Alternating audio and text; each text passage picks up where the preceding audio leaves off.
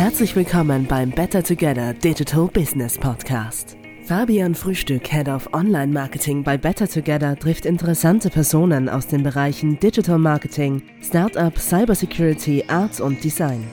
Wir wünschen allen Digital Natives und Silversurfern gute Unterhaltung.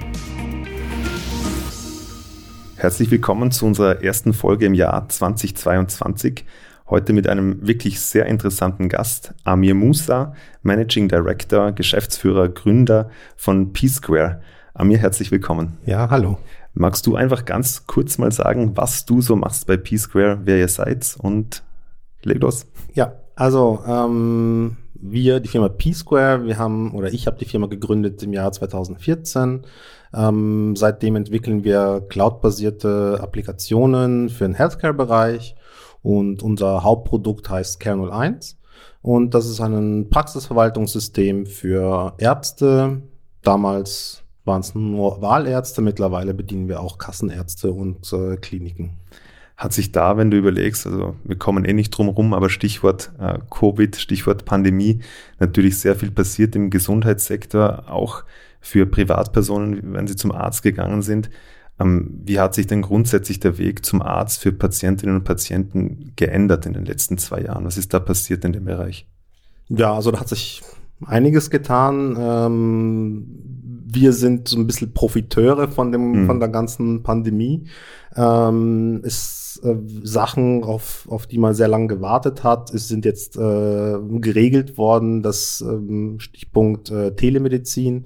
Das war bislang äh, wurde das nicht von den Kassen äh, bezahlt. Mittlerweile oder durch die, durch die Lockdowns, durch die Pandemie wurde das, äh, ist das mittlerweile eine Leistung, die bezahlt wird von den Krankenkassen.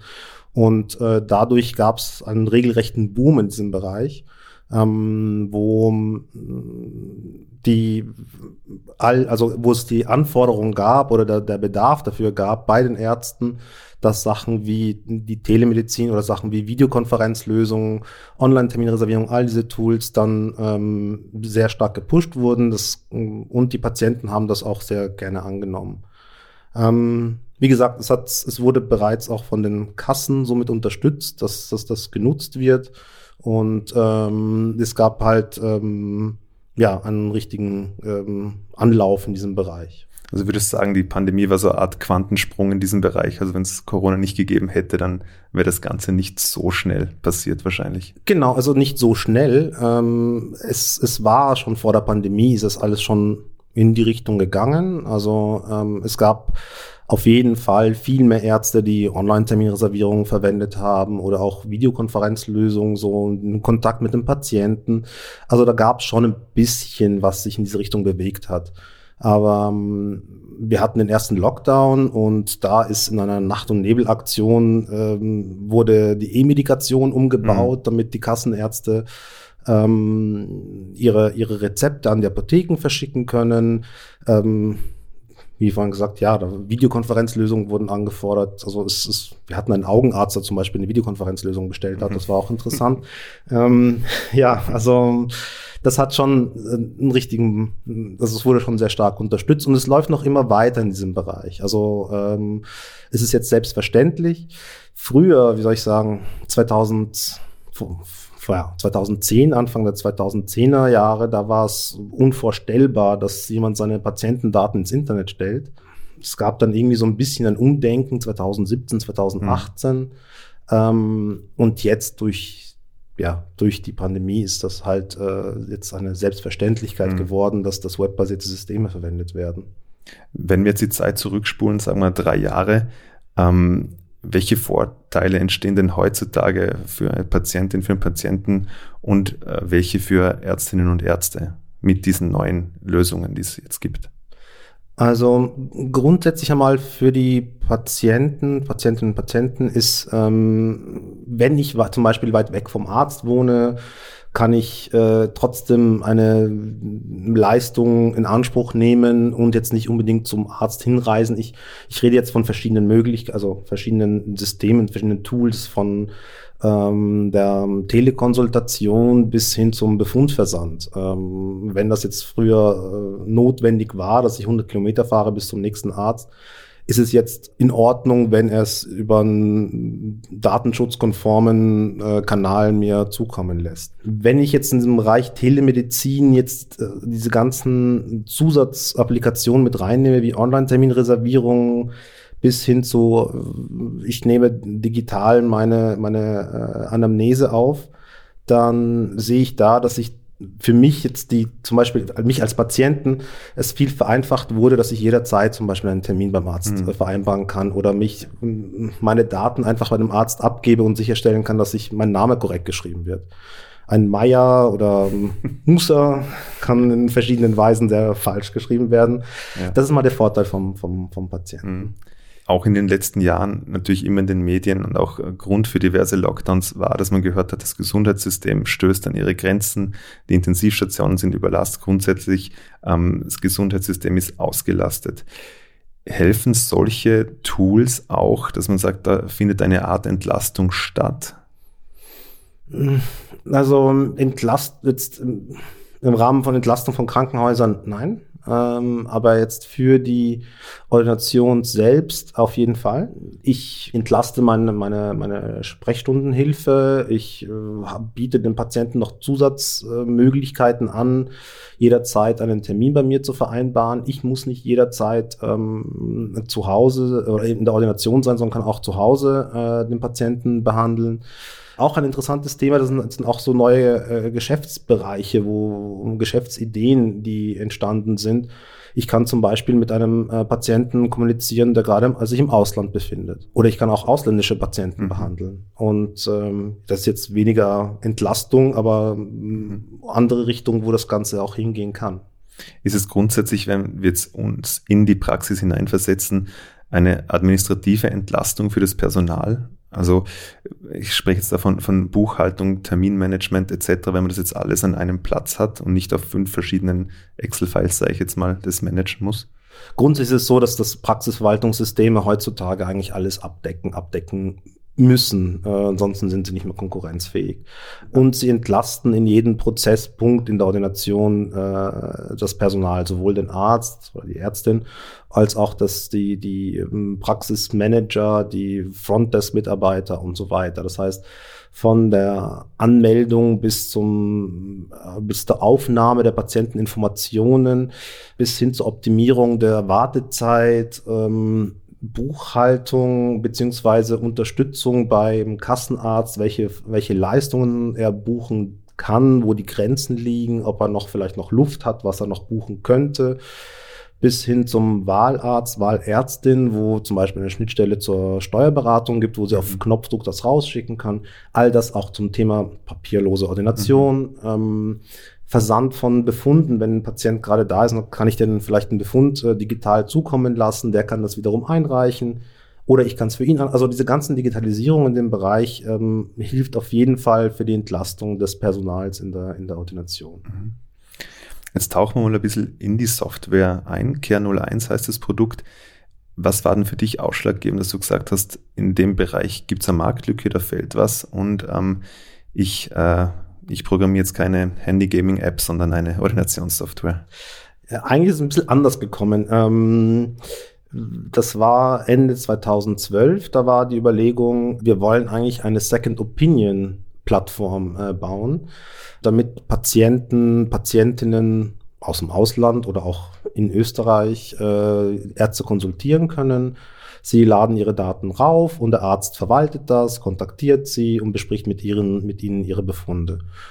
Ähm, dadurch ist dann halt diese Applikation entstanden, so ein Praxismanagement, ich muss ja meine Patienten irgendwie verwalten.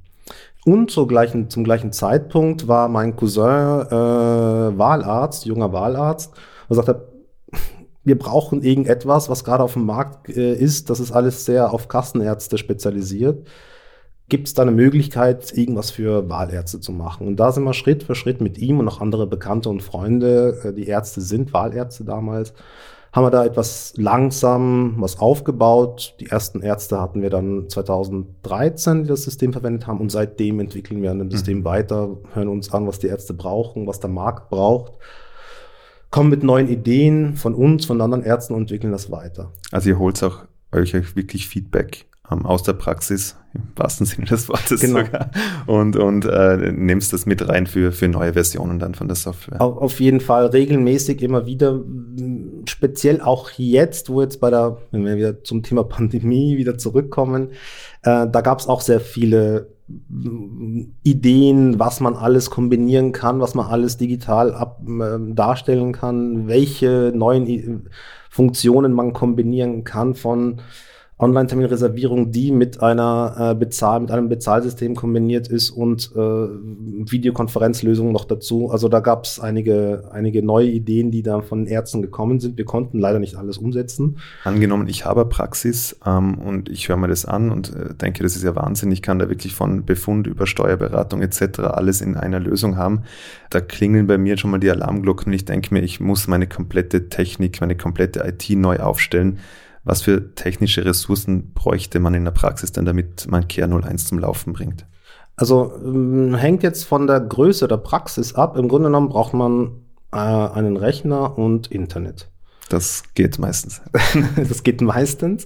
Ähm, wie gesagt, es hängt von der Größe der Praxis ab. Brauche ich jetzt noch ähm, medizinische Geräte, die, die angebunden werden müssen? Bin ich Kassenarzt, der auch noch seine ähm, E-Card-Umgebung auch noch anbinden will?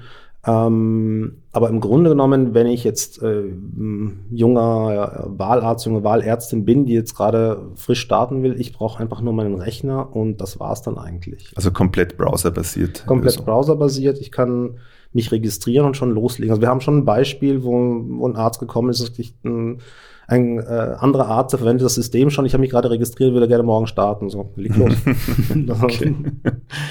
Alles klar. Ähm, wie, wie kann ich mir das Szenario vorstellen? Ich habe Interesse, ich sage, ähm, gut, ich bin dabei. Kommt ihr in die Praxis? Gibt es eine Art Tutorial-Videos oder ist es wirklich so selbsterklärend, dass man einfach nur einen Zugang bekommt und äh, man kann loslegen oder bietet sie auch so extra Services an, wenn jetzt zum Beispiel jemand in Wien oder Nähe Wien ist, dass ihr sagt, äh, wir stellen das auch gerne vor? Also im Grunde genommen ist das meiste selbsterklärend. Der Ablauf ist meistens so, ähm, man kommt auf unsere Webseite, man registriert sich, wir kontrollieren, dass wirklich ein Arzt oder eine Ärztin ist, ähm, weil wir wollen jetzt keine Fake-Ärzte da drin haben im System. Die Person wird freigeschaltet und wird dann kontaktiert, um einen, das erste Gespräch durchzuführen, um die Fragen zu beantworten und auch das System mit, gemeinsam durchzu, durchzugehen. Aber ab dem Zeitpunkt, wo, er, wo, wo der Arzt oder die Ärztin freigeschaltet wurde, kann die schon die ersten Patienten anlegen und kann schon herumspielen und herumexperimentieren. Das ist mal die, die erste Runde. Wir gehen dann bei dem ersten Gespräch dann alles durch. Was brauchst du, lieber Arzt, liebe Ärztin? Ist aktuell eine, eine, eine Befundübermittlung notwendig? Gibt es irgendwelche medizinischen Geräte? Wie schaut es bei dir mit Drucker und Scanner aus? Wir haben einfach eine Checkliste und machen so einen Onboarding-Prozess mit dem Arzt. Und wenn der noch, mehr, also wenn der sagt, mir gefällt das System, ich hätte es gerne, gibt es noch eine Runde Schulung mit ihm. Vor Ort ähm, machen wir jetzt mittlerweile weniger. Ähm, es geht alles webbasiert mit äh, Tools, Schulungstools, wo wir uns auf seinen Rechner verbinden, mit ihm das zwei Stunden ähm, durchgehen. Und meistens kommen dann die nächsten Fragen, sobald mhm. er schon gestartet ist. Was sind so grundsätzlich die Rückmeldungen von äh, Ärztinnen und Ärzten von den Praxen, wenn sie, oder anderes gefragt, fragt ihr selber mal nach, nach so einem, nach so einem Testzeitraum oder nach einem halben Jahr, hey, wie geht's euch damit und kommt ihr klar oder seht ihr das eh irgendwie im Backend, dass da viel damit gearbeitet wird? Nein, wir haben jetzt nicht wirklich die Zeit, um Backend die Leute zu tracken, was die gerade machen. Aber im Grunde genommen ist, ist es so, dass wir, ähm, wenn sie, ähm, wenn sie sich registriert haben, dann schauen wir, dass wir mit denen in Kontakt bleiben, dass wir sie fragen, wann, wann wollt ihr jetzt tatsächlich starten, weil meistens Meistens ist es so, dass wir sagen, es müssen die Testrechnungen zum Beispiel gelöscht werden, damit sie wirklich loslegen. Abgesehen davon wollen wir auch wissen, wann ist der erste Starttag, um auch dann die Abrechnung mit den Ärzten durchzuführen. Ähm, Im Grunde genommen gibt es immer wieder Angebote. Wir bieten immer einen Monat kostenlos an, hängt davon ab. Es gibt unterschiedliche Angebote, wo ein halbes Jahr kostenlos ist oder ganzes Jahr halber Preis. Da gibt es so ein paar äh, Sachen bei uns, die wir, die wir auch dort anbieten und da ich glaube, das ist immer ganz, ganz gut für einen Arzt, sowas in, in, in, Anspruch zu nehmen. Und habt ihr das Gefühl, also angenommen, es äh, nimmt sich jetzt ein Arzt dieses Free Trial Monat, wie ist denn so die, ja, die Rückmeldung, dass ihr sagt, okay, wenn da jemand diesen Monat gemacht hat, das kommt sehr gut an, von äh, zehn Trials schaffen wir jetzt, dass eine, eine Praxis das dann fix übernimmt. Habt ihr da irgendwelche Zahlen, die ihr nennen wollt? Mm, also früher, wo es ganz noch wenig Ärzte waren, mhm. da waren es fast alle, die reingekommen sind okay. und wurden dann Kunden. Mittlerweile ist es ein bisschen weniger, da jetzt sich äh, pro Monat dann schon einige mehr Ärzte registrieren und da liegen wir ungefähr bei 70 Prozent. Also, also trotzdem ein super Wert. Ja, ist, ja. Ist, ist, gut. ist gut. ähm, Weil es gerade in den Medien ist, äh, Jurist aus Österreich, Datenschutzbeauftragter, damals auch schon Facebook erfolgreich verklagt. Jetzt ist es bei äh, Google Analytics passiert. Patientinnen-Daten ist natürlich immer ein sehr, sehr heikles Thema, höchstpersönlicher Lebensbereich. Wie geht ihr denn damit um? Habt ihr da schon mal kritische Stimmen oder Fragen gehört aus der Ärzte-Community vielleicht? Und, ähm, immer. immer. Ja, das kann ich mir vorstellen. ähm, ja, grundsätzlich einmal, wie gesagt, in, vor zehn Jahren war das undenkbar, mhm. dass jemand seine Patientendaten ins Internet gibt, weil das, das war so, als würde man ja die Daten jetzt irgendwo äh, online stellen für jedermann. Ähm, und auch dank DSGVO gibt es Richtlinien, an die wir uns halten können. Ähm, das war, als wir die gegründet haben und die Software aufgesetzt haben, da gab's die, da da gab's noch keine DSGVO. Und äh, müssten wir halt Anwälte fragen, dass sie das halt analysieren, was muss denn sein, was, was, was muss die Software hergeben, damit sie ähm, compliant ist, um, um in Österreich verwendet werden zu können. Und zum Glück haben wir das damals so aufgebaut, dass es auch datenschutzkonform ist. Ansonsten können wir das ja nicht anbieten. Ich kann jetzt sehr tief ins Technische reingehen mhm. und sagen, die Daten sind verschlüsselt und auch mhm. mehrfach verschlüsselt und so weiter und so weiter. Aber grundsätzlich die, äh, die Daten sind Datenschutz, also DSGVO-konform und Gesundheitstelematik-konform. Wir machen auch jetzt, wir werden regelmäßig machen wir Tests, ähm, ob wir gehackt werden können, um das zu verbessern. Also ähm, es ist ein heikles Thema und deswegen schauen wir, dass diese, äh, dass die Daten sicher sind und äh, dass wir alle, alle Richtlinien einhalten können. Also ich habe auch die Sicherheit als Arzt, wenn ich mich für das Produkt entscheide, dass ich weiß, es wird im Hintergrund weitergearbeitet, speziell an der Sicherheit und ähm, es kommen auch regelmäßig Updates, neue Versionen raus, schätze ich mal. Genau, also ist die also Sicherheit ein Thema, Updates anderes Thema. Es kommt jede Woche kommen neue Versionen, neue Funktionen raus, auch wenn es irgendwelche kleineren Updates sind hier oder dort. Wir müssen am neuesten Stand der Technik weiterarbeiten, äh, speziell bei webbasierten Systemen. Da ist, ist, ist rennt die Welt viel schneller.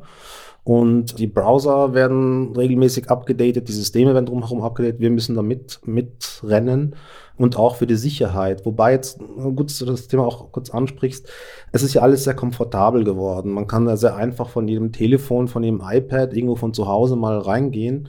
Es gibt schon einen bestimmten Anteil, wo die User sich auch bei der ja, sie müssen sich auch dran halten und schauen, dass das, ähm, dass sie sich an Sicherheitsvorkehrungen äh, halten. Ganz einfach Passwort nicht im Browser speichern. oder Multi-Factor Authentication aktivieren, solche mhm. Kleinigkeiten.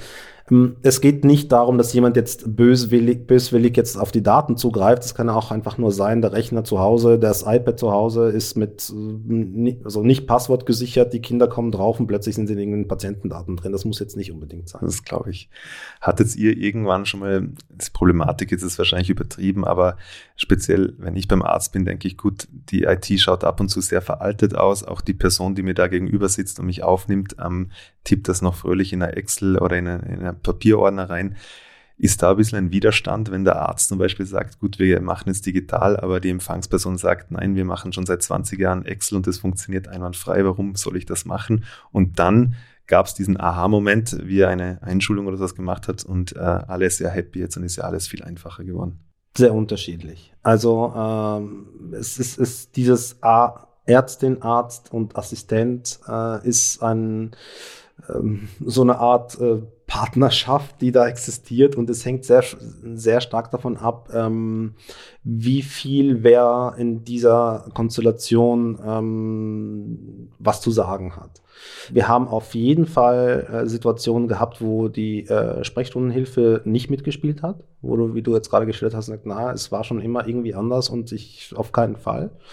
Wir haben aber auch andersrum den Fall gehabt, wo die Sprechstundenhilfe das in die Hand genommen, genommen hat und sagt, ja, ich will das haben, weil es erspart mir ganz viel mhm. und ähm, das ist ja äh, Stand der Dinge, State of the Art, ich will das einsetzen und, ähm, und den Arzt davon überzeugt hat, dass das, dass das mhm. verwendet werden soll.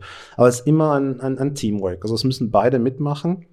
Ähm, ja, wenn beide nicht mitmachen, dann funktioniert es nicht. Ja ich bin jetzt Sprechstundenhilfe oder Arzt und habe mir diese Folge angehört und bin total interessiert und überzeugt. Äh, wie komme ich denn zu meinem Free Trial? Wie kann ich euch erreichen?